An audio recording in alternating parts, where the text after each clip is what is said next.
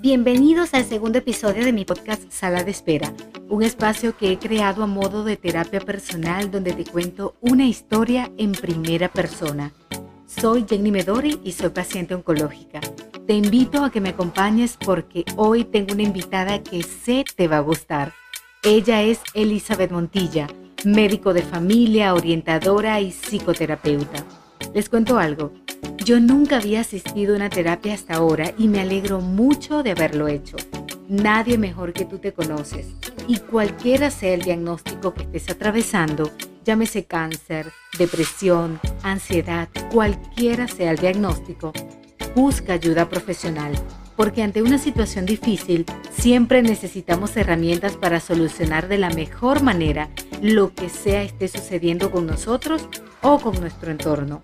Y hablando de las personas que nos rodean, ¿qué pasa con la familia cuando un ser querido es diagnosticado de cáncer? Este es el tema que vamos a conversar hoy con Elizabeth.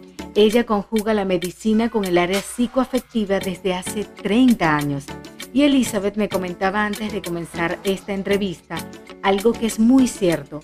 El cuerpo expresa lo que no se resuelve internamente, desde el punto de vista de las emociones.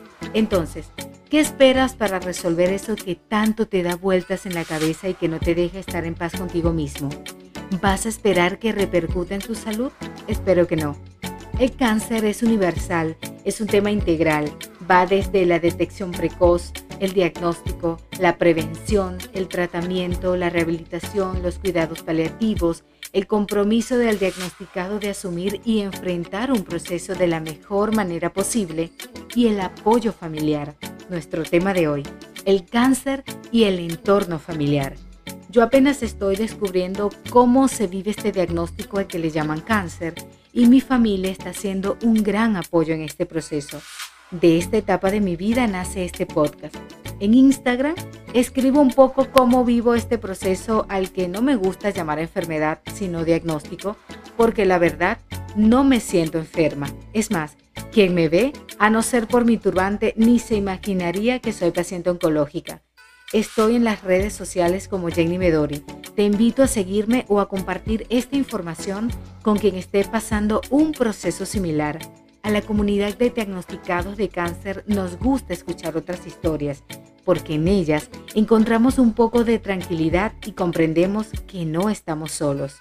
Antes de comenzar, te invito a mi campaña en GoFundMe. Con tu ayuda podré obtener recursos para cubrir mis gastos médicos. Ahora sí, comencemos. Esto es Sala de Espera.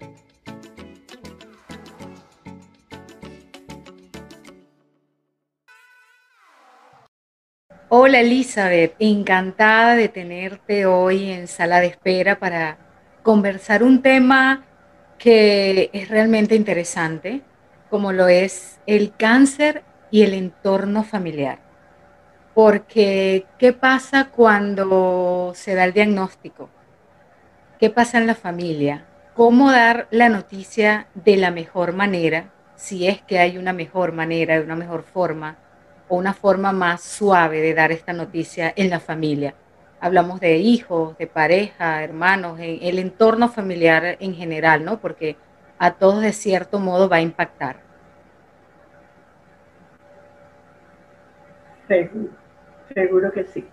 Eh, gracias Jenny por la invitación. De verdad te felicito por esta iniciativa.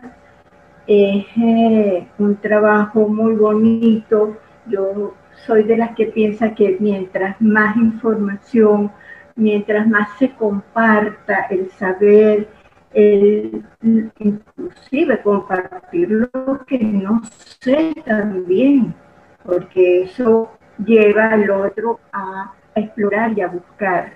Entonces, de verdad quiero felicitarte por esta iniciativa y bueno, qué bueno que están estos medios para poder transmitir y llegar a más personas, que es lo, importante.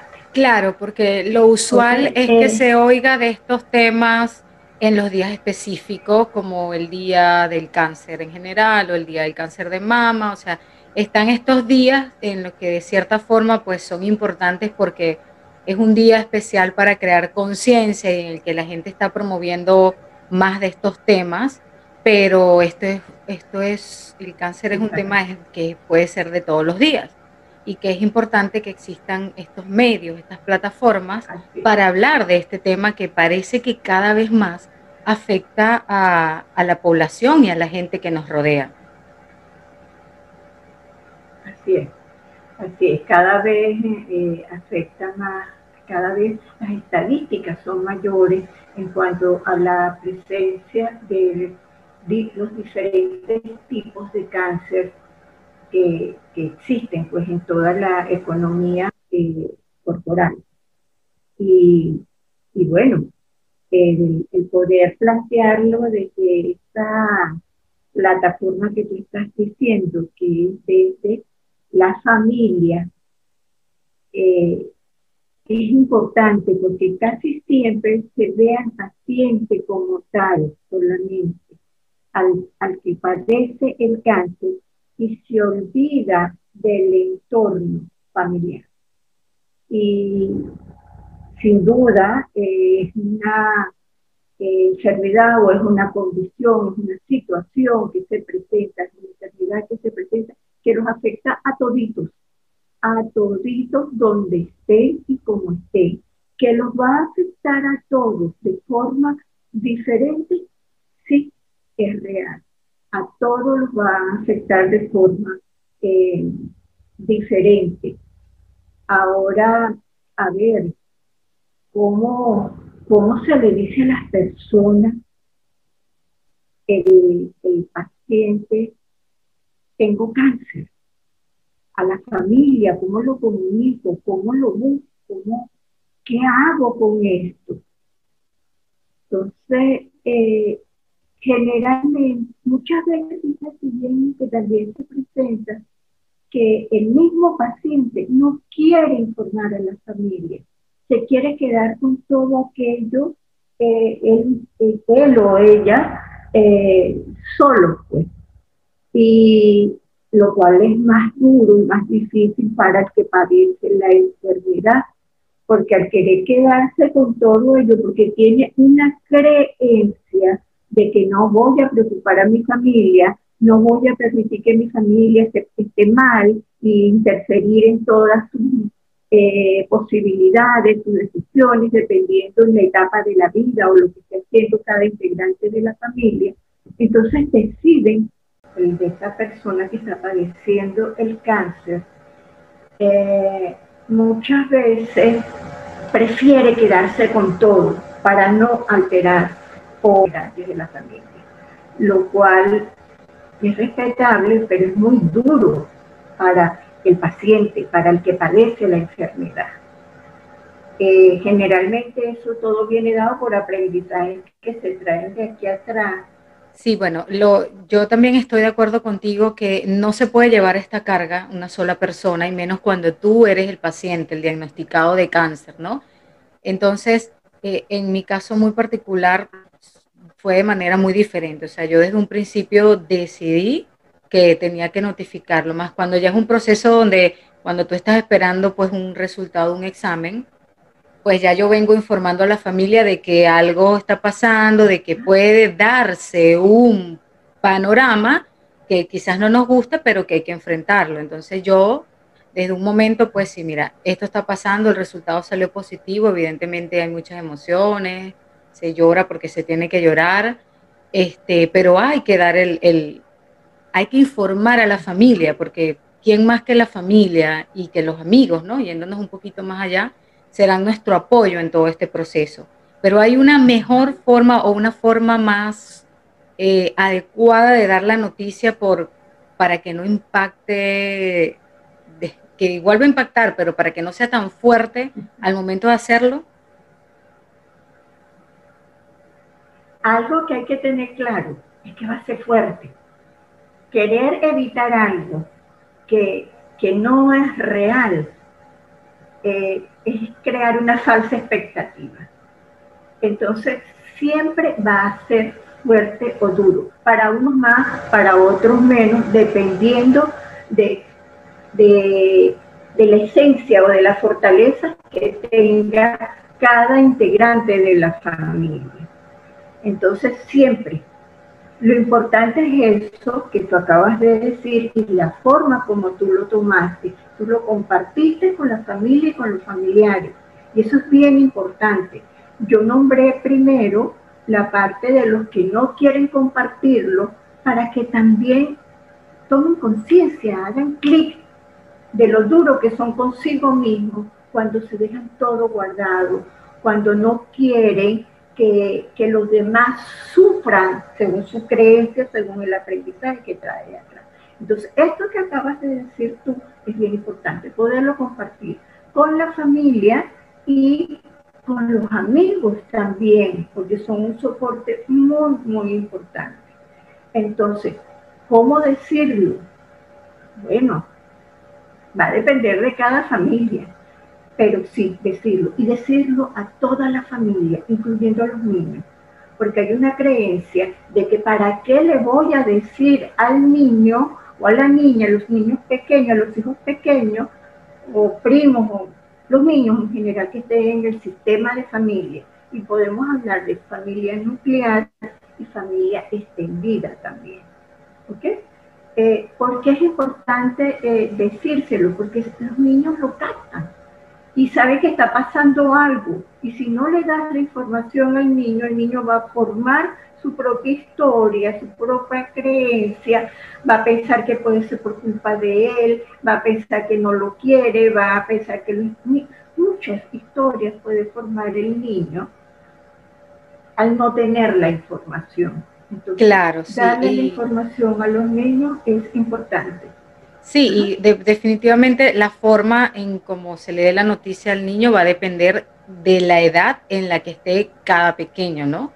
Este, algo de lo que yo nunca he estado de acuerdo es eh, eh, precisamente en eso, en, engañar a los niños o querer protegerlos de una noticia dura precisamente porque no se le afecte o por no querer causarle un dolor mayor, pero yo creo que esconderlo es como que peor porque evidentemente si es la mamá o el papá, que son los seres más directos, este, va a empezar a ver un cambio pero súper radical en sus papás y se va a dar cuenta, o sea, ¿cómo, ¿cómo le vas a explicar a ese niño que perdiste el cabello? ¿Cómo le vas a explicar a ese niño que de repente no tienes energía para compartir o para jugar con él? O los malestares de la quimioterapia. Entonces, hay que decirlo, no, no se puede pretender ocultar el sol con un dedo, ¿no? Porque sería súper dificilísimo.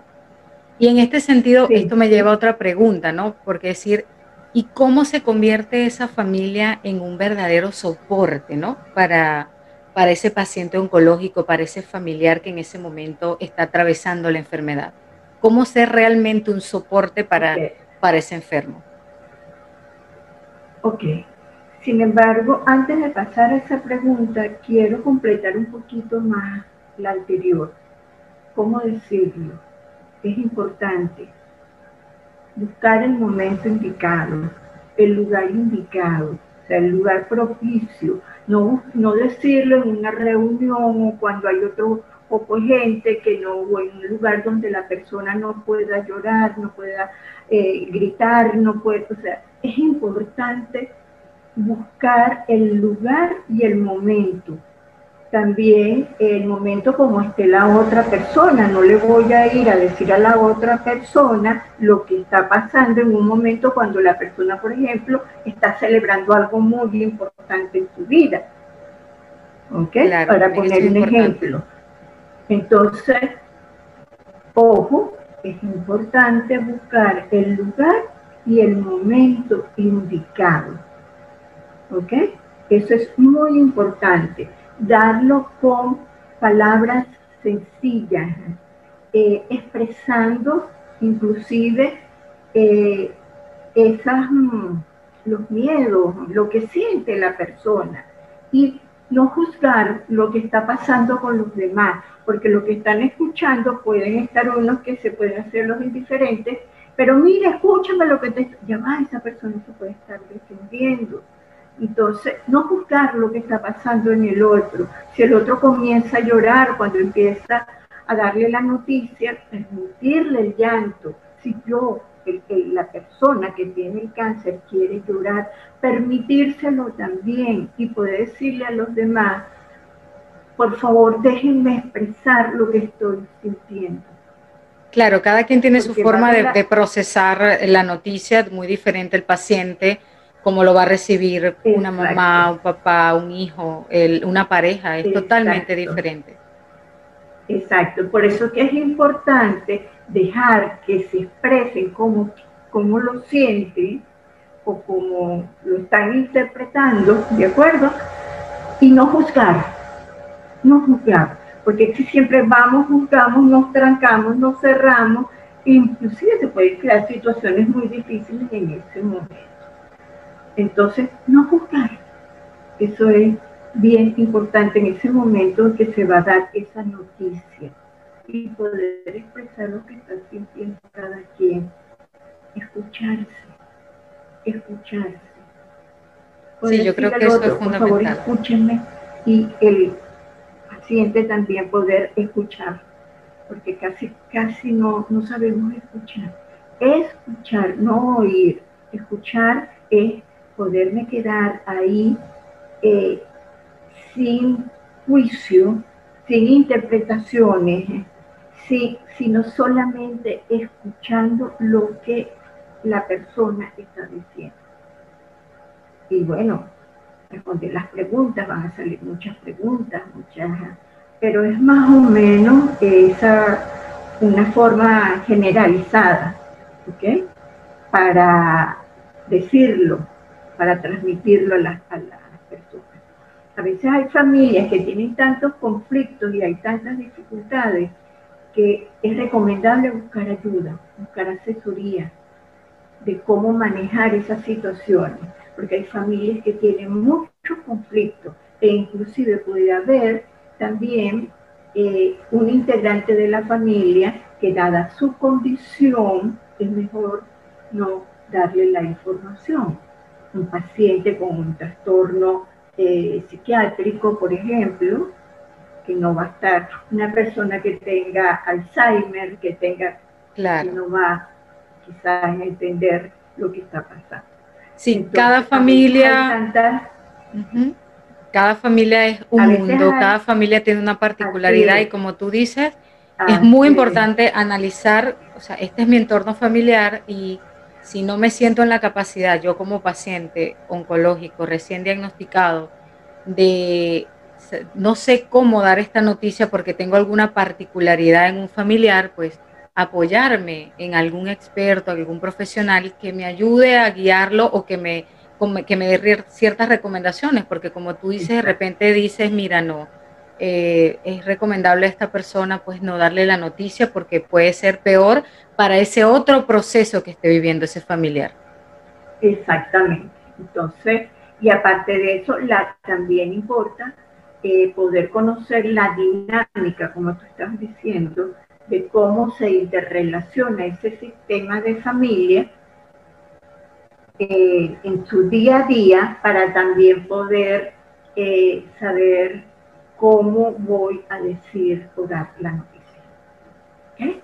Claro. Ahora vamos a la otra pregunta. ¿Me la recuerdas, por favor? Sí, ¿Cómo se puede convertir eh, el entorno familiar en un verdadero soporte? Sí.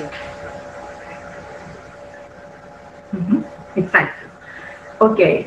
Eh, eh, aquí para hacer, vamos a tener que hay integrantes de la familia que pueden, que van a poder, y es importante que eso lo tenga claro el paciente, que va a haber integrantes de la familia que van a apoyar, pero van a haber otros que no. Y eso tampoco se, se puede juzgar o criticar, porque todo es válido. ¿Ok? Entonces, ¿de qué forma la familia puede apoyar? Es importante eh, la parte de acompañar, acompañar al paciente en sus procesos. Cuando hablo de acompañar, me refiero de estar ahí, de poder escuchar, de poder validar a ese paciente o a ese familiar con el cáncer, poder validarle todo lo que está sintiendo, todo lo que está pasando con, con él, sus miedos, sus rabias, eh, sus inseguridades, eh, validar todo eso. Porque es muy duro cuando el familiar le dice al, al paciente, no te preocupes, quédate tranquilo, todo va a pasar, sé positivo. ¿Cómo no tengas miedo, todo va a salir bien. ¡Wow! Porque así se nos enseña a ocultar todo lo que está pasando, ¿ok? Entonces llega la enfermedad para mostrarnos todo una serie de cambios y de ajustes que, se ameritan. Entonces ahí todo es aprendizaje, porque esto es aplicable para el paciente con cáncer y es aplicable para muchas enfermedades y para muchas situaciones. Entonces, acompañarlo, ¿de qué forma? Validándolo, estando con esa persona, sin juzgarlo, sin juzgar lo que está sintiendo. Y una vez que valido todo, aunque parezca lo más loco del mundo, inclusive es que me quiero morir, también es válido que te quieras morir. ¿Ok? Decir rabia, sentir la rabia, es válida. Todo eso es válido. Y se valida. En el momento que se valida todo eso, el paciente baja un poco ya todas esas emociones, toda esa rabia, todo eso que está pasando con él. Después que se valida, ¿ok? Que eso se hace estando presente, acompañándolo, y escuchándolo, sin enjuiciarlo. Luego vendría la otra parte que es de ver, ahora qué vamos a hacer con todo esto que tenemos aquí. ¿Qué vamos a hacer con esto? Y empezar a buscar las opciones, las alternativas. Puedes, mm, eh, meditar, puedes hablar, puedes desahogarte, puedes eh, eh, sentir la rabia, puedes golpear, puedes, eh, podemos leer, buscar información, podemos, o sea, en todas las diferentes situaciones que pueda presentar, buscar las opciones. Y si no consigo opciones, también solicito ayuda para que nos ayude, porque a veces el aturdimiento que hay es tan grande que el que sufre, el que tiene la enfermedad y los no sabe qué hacer. Y es lógico porque es una, sacudida bestial lo que ocurre ahí.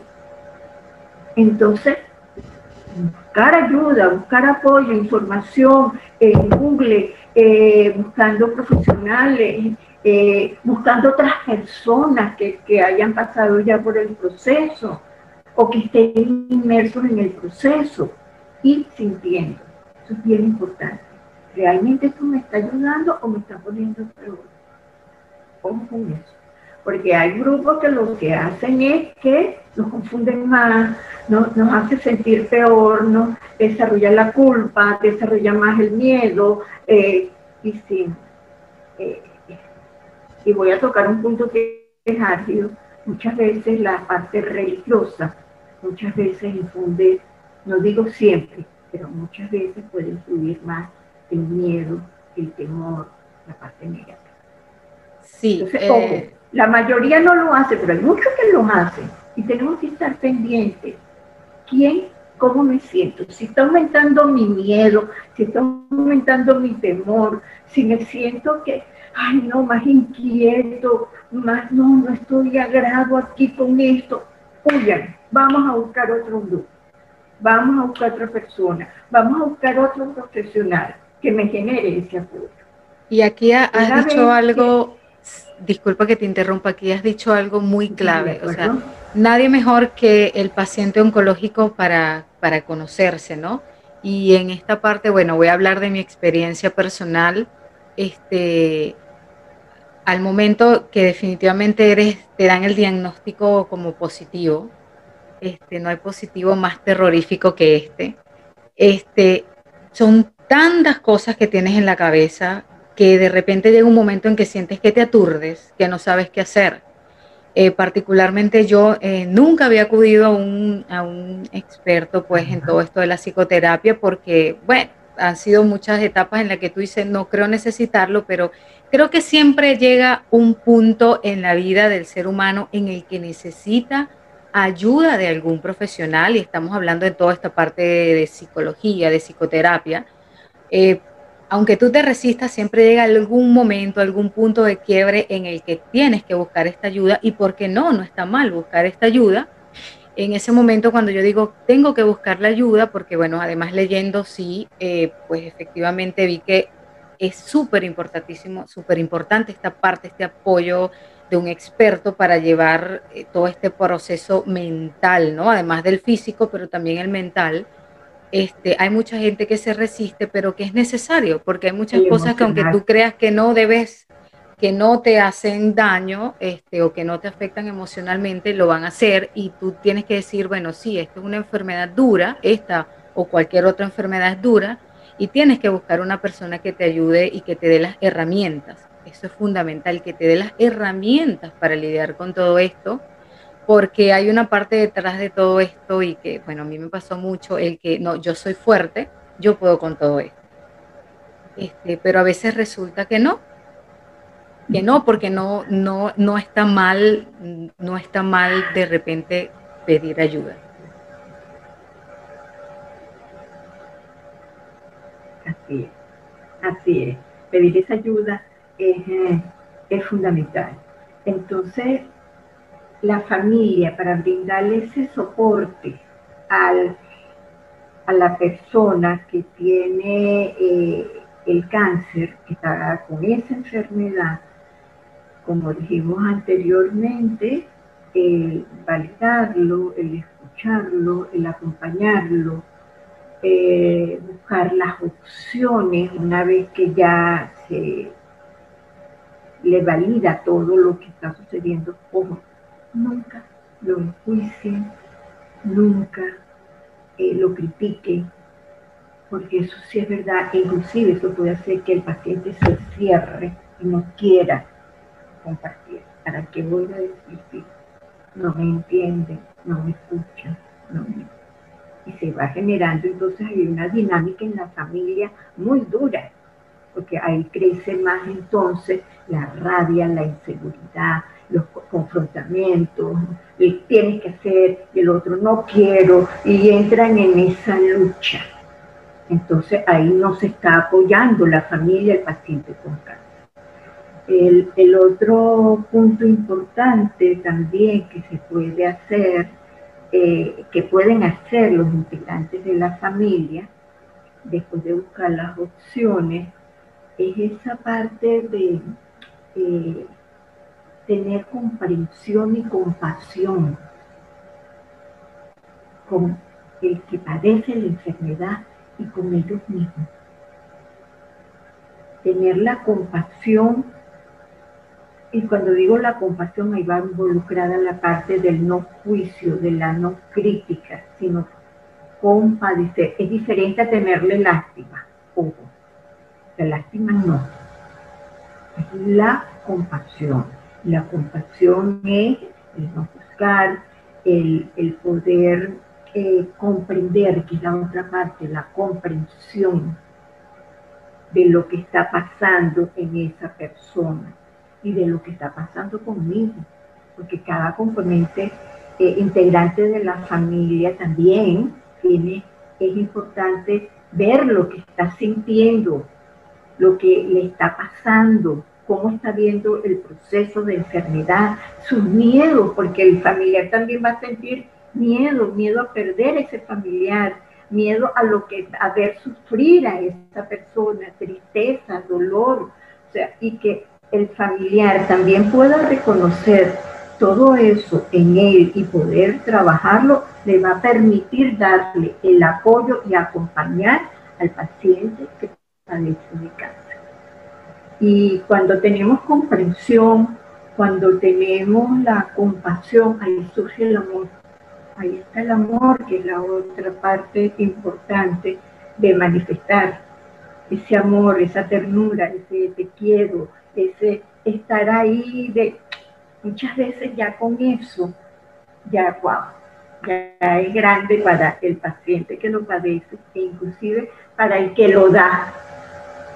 El que lo da también se siente, siente que estoy apoyando, que estoy haciendo algo y eso te da bienestar a ti, al familiar, al ver que también puede hacer eso. Y otra forma en el, la familia, otro punto importante, es este, es quizás el que los integrantes de la familia puedan vivir el día a día sin estar pensando tanto en el futuro. Eso es tanto para el paciente que tiene el cáncer como para los integrantes. Porque muchas veces nos vamos a ese futuro. No sabemos qué va a pasar, señores.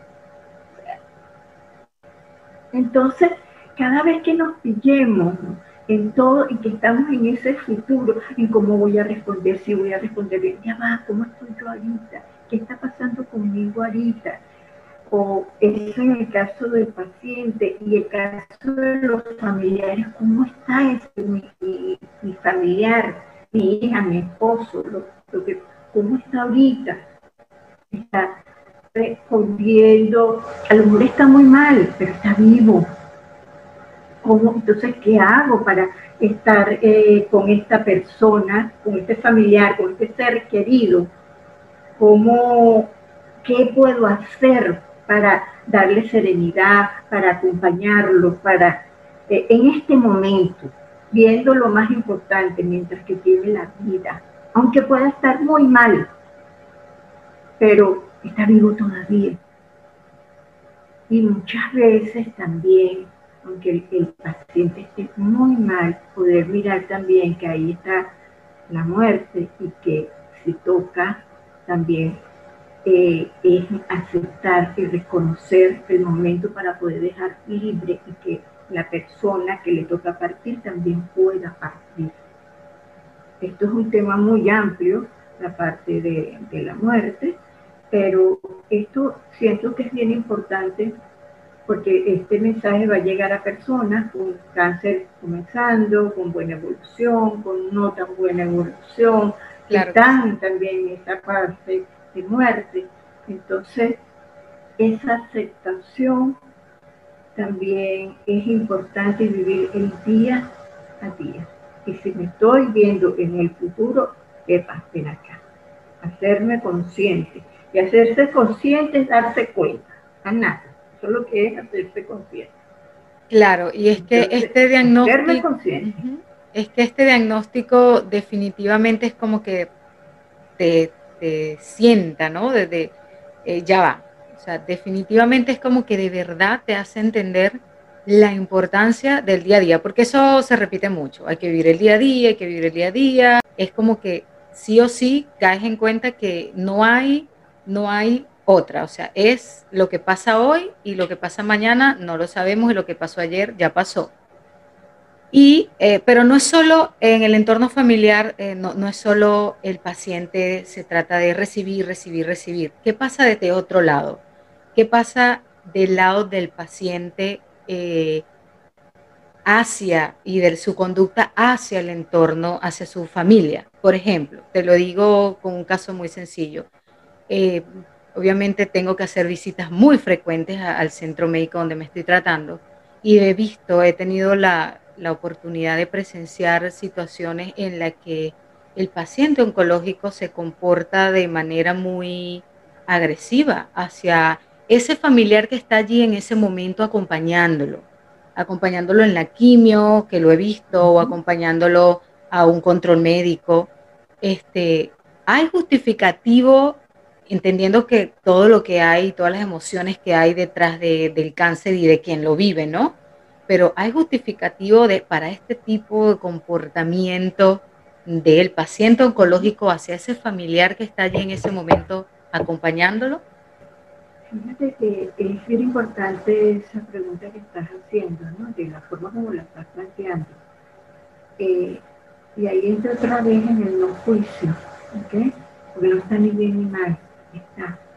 y ese paciente que estaba eh, tratando, maltratando a su acompañante, no sabemos todo lo que se está moviendo en esa persona. Esa persona puede tener mucha rabia por la enfermedad, el proceso de enfermedad que tiene en el momento que está. Y, eh, y la manifiesta contra todo el entorno. Quizás no directamente, o a lo mejor hay ahí una dinámica también entre el acompañante y la persona en la cual hay muchas cosas para sanar. Y puede estar esta parte manifestando esta rabia contra este que a lo mejor quería ir, que a lo mejor lo ha maltratado, que a lo mejor no sabemos lo que está pasando. Entonces, eh, muchas veces eh, poder entender a la persona que está y al acompañante, porque el acompañante, poniendo el caso, es muy amplio, pero vamos a poner el caso de que es un paciente con cáncer, este que tuviste, vamos a suponer, de que está con mucha rabia por su enfermedad.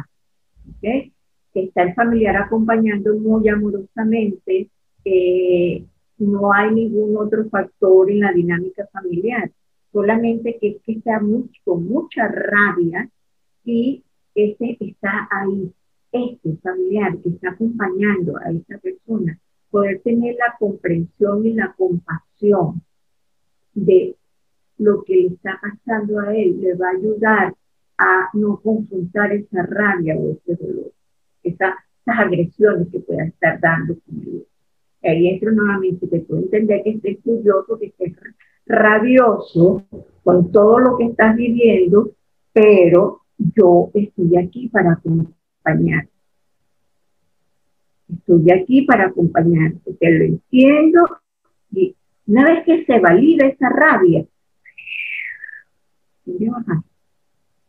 pónganlo en práctica, pónganlo en práctica, miren. Pero generalmente cuando a mí me validan mi emoción, emoción llega a su pico y después tiende a bajar. Muchas veces familiar lo que hace es reclamarle, reprocharle, yo estoy aquí de buena forma contigo para acompañarte, para tal, y tú eres un grosero y vienes a tratarme de esta forma, yo no me merezco que me trates de esta forma. Entonces lo que se hace es como echarle más leña al fuego. ¿no? Entonces, eh, ¿qué dar es el Eso colocándolo y entendiendo, porque no es nada fácil para el que está viviendo el proceso. Hay otros que pueden detenerse también y ver qué estoy haciendo con mi ser querido. Eso es lo que podría preguntar, eh, hacer el que padece la enfermedad. Pues, ver qué estoy haciendo yo con esta persona.